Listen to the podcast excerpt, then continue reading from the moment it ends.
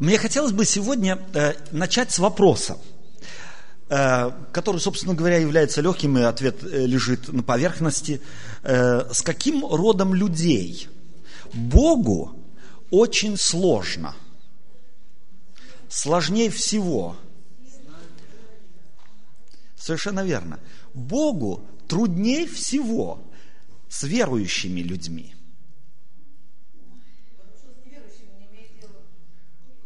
Разве он не отец всех людей? Нет? Не. О, давайте тогда мы как раз возьмем и прочитаем. В Евангелии от Луки, в 15 главе, э, мы прочитаем с 25 стиха. Евангелие от Луки, в 15 главе, с 25 стиха.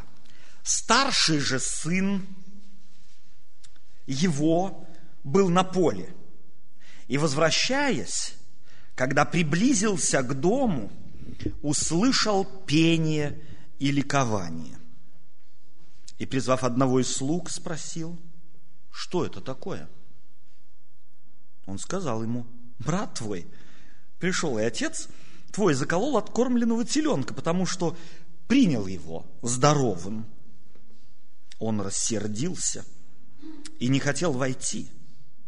Отец же его вышед звал его. Но он сказал в ответ отцу, вот, я столько лет служу тебе, и никогда не приступал приказания твоего, но ты никогда не дал мне козленка, чтобы мне повеселиться с друзьями моими. А когда этот твой сын, расточивший имение свое, с блудницами пришел, ты заколол для него откормленного теленка. Он же сказал ему, сын мой, ты всегда со мною, и все мое твое. Притча о блудном сыне – вторая его часть, ее часть. В большинстве случаев, и мы уже здесь несколько раз обращались к этой притче, но больше как-то к первой части ее. Мы заостряли наше внимание на блудном сыне, на неверном сыне, на злом сыне, на сыне, взявшем у отца имение, ушедшим и расточившим. Интересно, что в этой 15 главе Евангелия от Луки Иисус Христос рассказывает три притчи – притчу о, притчу о потерянной овце и пастыре, притчу о женщине, потерявшей драгоценные монеты, нашедшей, и о блудном сыне. И везде Иисус Христос имеет себя в виду. В первой притче он пастырь, во второй притче он женщина, и в третьей притче он отец. И давайте мы на некоторые детали этой притчи, которую рассказывал Иисус Христос, рассказывал Он ее верующим людям, рассказывал Он членам церкви, в кавычках, если можно так сказать, какие акценты здесь Иисус Христос расставляет. Прежде всего, начинается эта вторая часть притчи с того, что обращает внимание слушателя на старшего сына, возвращающегося с поля, то есть идущего домой с работы. Один вернулся с веселушек, а другой возвращается с похоты. Одного отец принимает, до другого слух этот доходит несколько позже, и он пришед с поля. Слышит, что слышит он? Веселье и музыку. Где? В доме. Образ дома, картина дома в Библии – это всегда прообраз Царства Небесного. И в этом доме что мы слышим происходит? Там праздник. В Царстве Небесном всегда праздник. А посмотрите на лица верующих людей, которые говорят, мы с Богом, мы с Ним завет заключили, какие они у них – праздничные? Да не только в субботу. В субботу они не праздничны, потому что им рано вставать надо. А в такие дни? Какие наши лица? Если мы на самом деле из того дома и являемся послами в этой стране, в этом мире, корни наши там, так мы думаем, так мы себе представляем, как мы представляем этот дом – в том доме всегда праздник, потому что Иисус Христос по одному из случаев говорит, что в царь, так бывает в Царстве Небесном более радости об одном грешнике, кающемся, нежели о 99, не имеющих нужды в покаянии.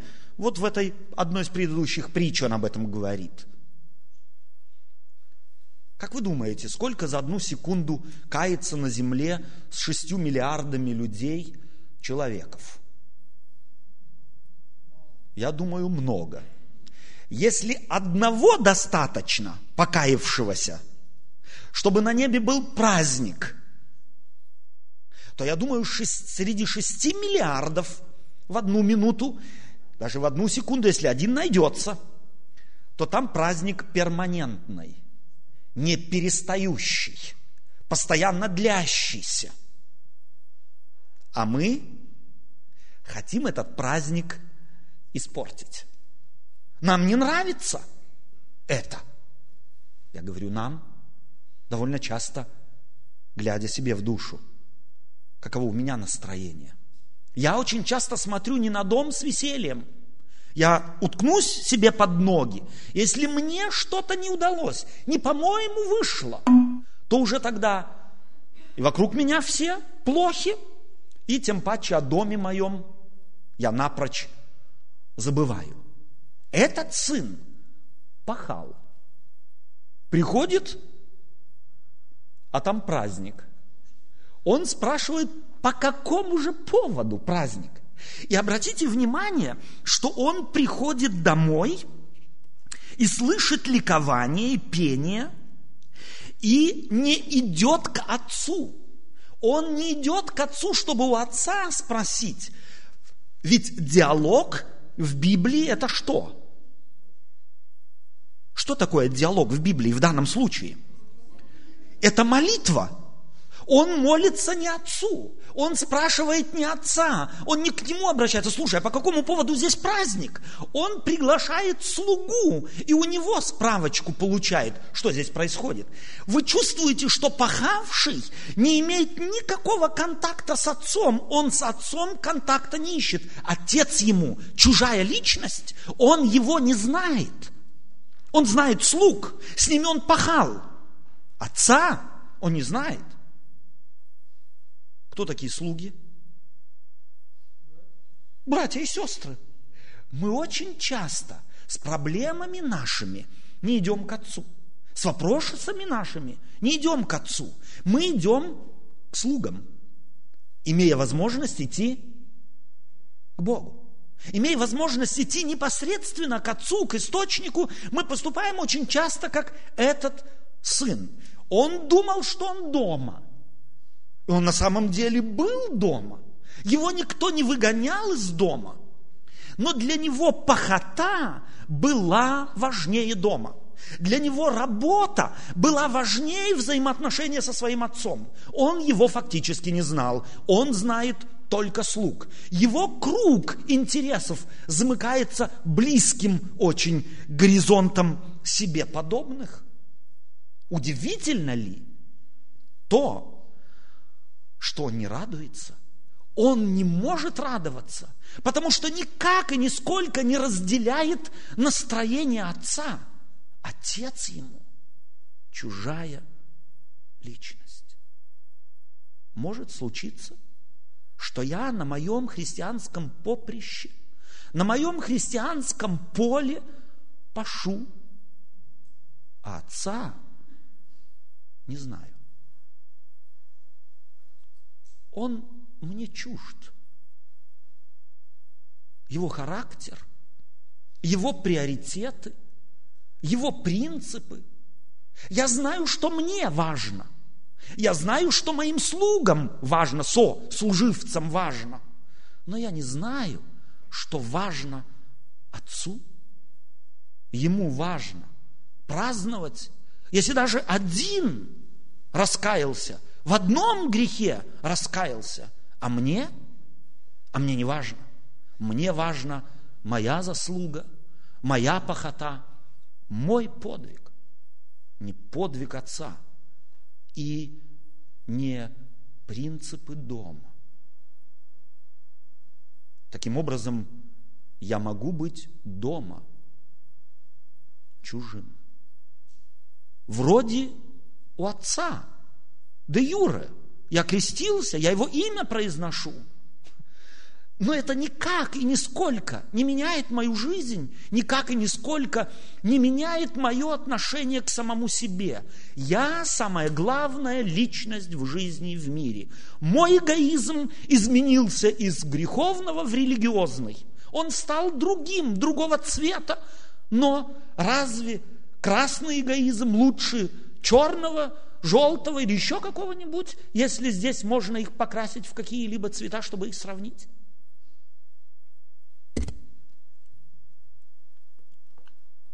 Он позвал слугу и спросил, что это такое? И в этом вопросе слышится некое пренебрежение. Что это такое? В честь какого праздника здесь поют? У нас в армии говорили, что весело живется, да? Старшина любил эту фразу. Как только видит, что сослуживцем весело живется, он обязательно старался испортить им мед. Он обязательно старался, чтобы служба не показалась медом. Так у многих христиан, что весело живется, значит, нужно наложить какие-нибудь тяжести. Значит, нужно какой-нибудь подвиг обязательно сделать, чтобы ни в коем случае весело с Богом не жилось. Опять назад, опять на поле, опять пахать. Ни в коем случае не праздновать. Нет, ни в коем случае. И когда ему сказал его слуга, отец твой заколол откормленного теленка, потому что брат твой, его сын вернулся, и он принял его здравым, тот, естественно, осердился. Как мне медаль не дали. Моих заслуг не заметили. Тот ничего не заслужил. Ему вот тебе пир. Я сколько пахал. И обратите внимание, как он формулирует, как Иисус Христос вкладывает в уста категории этих людей какие слова. Он э, и сказал ему, э, да, он осердился и не хотел войти. Давайте остановимся еще здесь на этом месте. Он не хотел войти. Куда? В дом, в Царство Небесное. Кто его исключал? Кто? Ворота стояли открыты. Все входили. Блудный сын зашел, он считал себя дома, но войти в дом кто не хотел? Вот этот, пахавший всю жизнь. Ему никто не закрыл дверь. Так, дорогие друзья, мы, будучи верующими людьми, можем собственноручно исключить себя из Царства Небесного, если мы одну важную вещь в мире не поймем, что важней Бога и дома нет ничего на свете – и моя похота, если она является неким постоянным усилием для того, чтобы туда, в тот дом попасть, то мы чего-то не поняли. Мы не поняли одного, что мы давно дома. И когда обнаружится это, когда произойдет обнаружение и мои представления будут устранены фактом того, что я уже дома, я, естественно, разочаруюсь в том, а что ж я пахал? Если я уже дома, то зачем я пахал?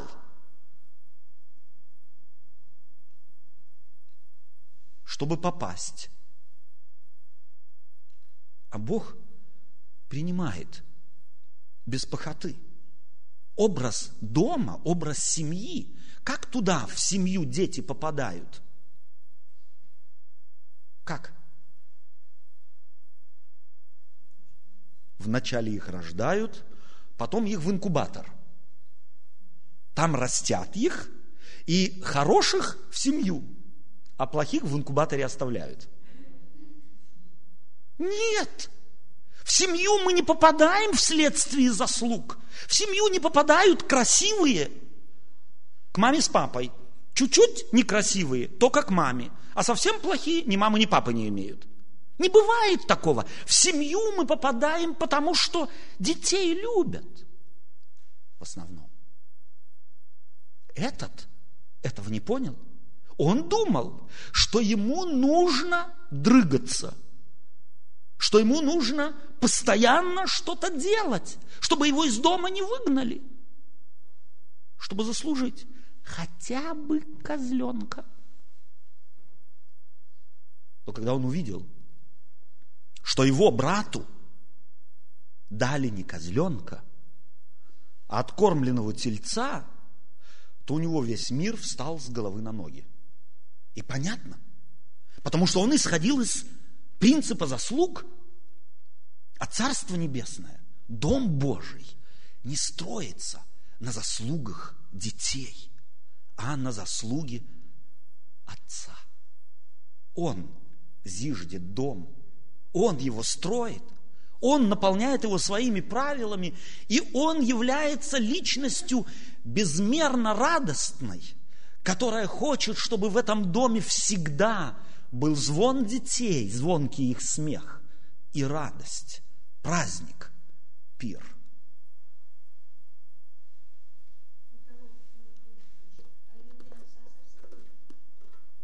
Давайте мы посмотрим. Есть здесь вина отца. Он осердился и не хотел войти. Он осердился и не хотел войти. На его «нет» как реагирует отец? Отец выходит к нему. Коль скоро ты не хочешь ко мне, я иду к тебе. Надо было отцу не выходить, в этом его вина, наверное. Или? Я иду к тебе. Отец вышел. И что делает?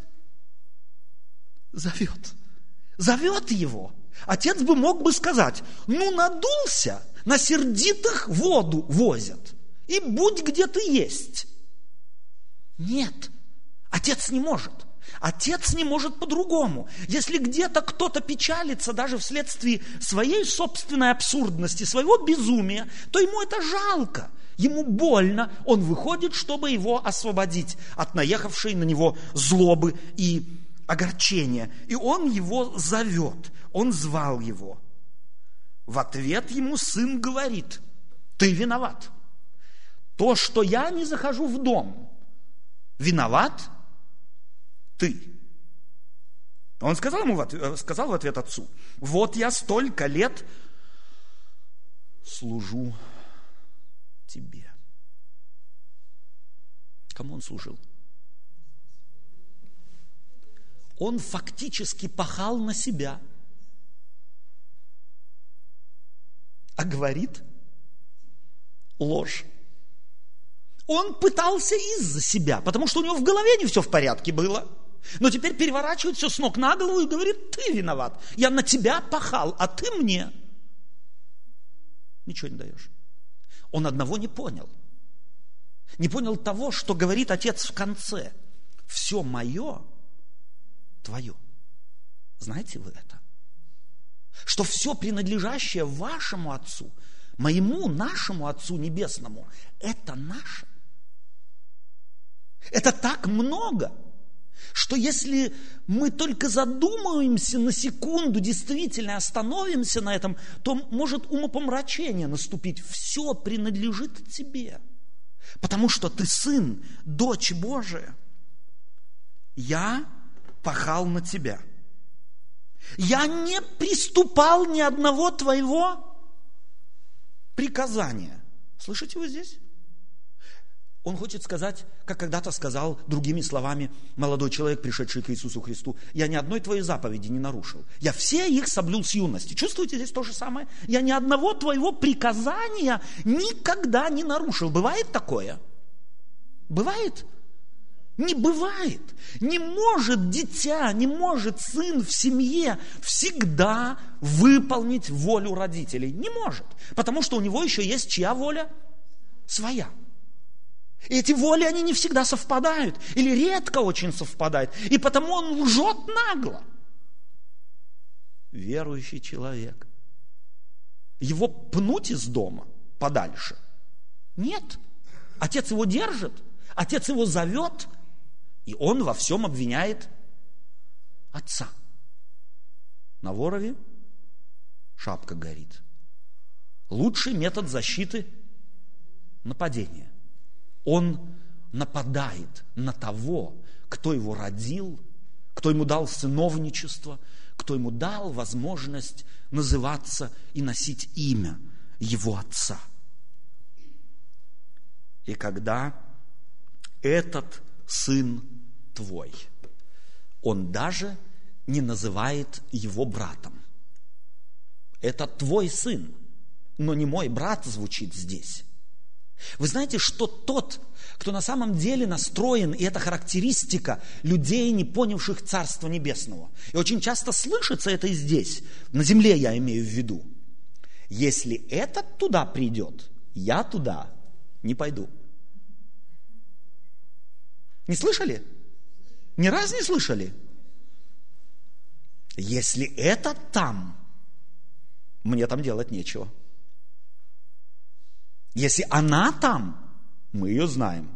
Пусть сидит, я туда не пойду.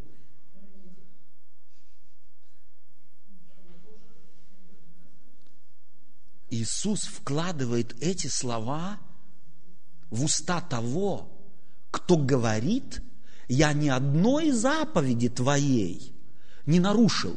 И тем нарушает одну из самых больших и великих заповедей. Возлюби ближнего твоего, как самого себя. Он нарушил все законы, все заповеди и всех пророков одним неспособностью принять себе подобного, как себя. А теперь давайте мы попробуем перечислить, кого мы принять не можем. Может быть, не стоит слух так списочек в голове составить. Кто мне не по душе? Всех люблю, сто процентов. Мужа сильно люблю. Жену терплю его. Ну что делать? Прожили 30 с лишним лет, надо терпеть. Куда пойду от него? А жену терплю или люблю? А детей? Ну, от детей уж никуда не денешься. Они еще к тому уже относят, носят печать твоей внешности на себе. Даже если хочешь сказать, не мой, все узнают, что все равно твой. Что мы делаем? Если он там, если она. И вопреки этого его ужасного характера, Отец говорит ему. Вот оно проявилось все. Вот оно все на поверхности. Отец не говорит ему, все мое было твое. Он говорит, все мое есть твое. Все еще. Я еще ничего не сделал. Я тебя не лишил. Зайди в дом, празднуй, радуйся но у него в голове, если это там, который с блудницами расточил, я лучше. Он меня недостоин. На одну скамейку я не сяду, одним воздухом дышать не буду, на одном квадратном километре я с ним встречаться не хочу.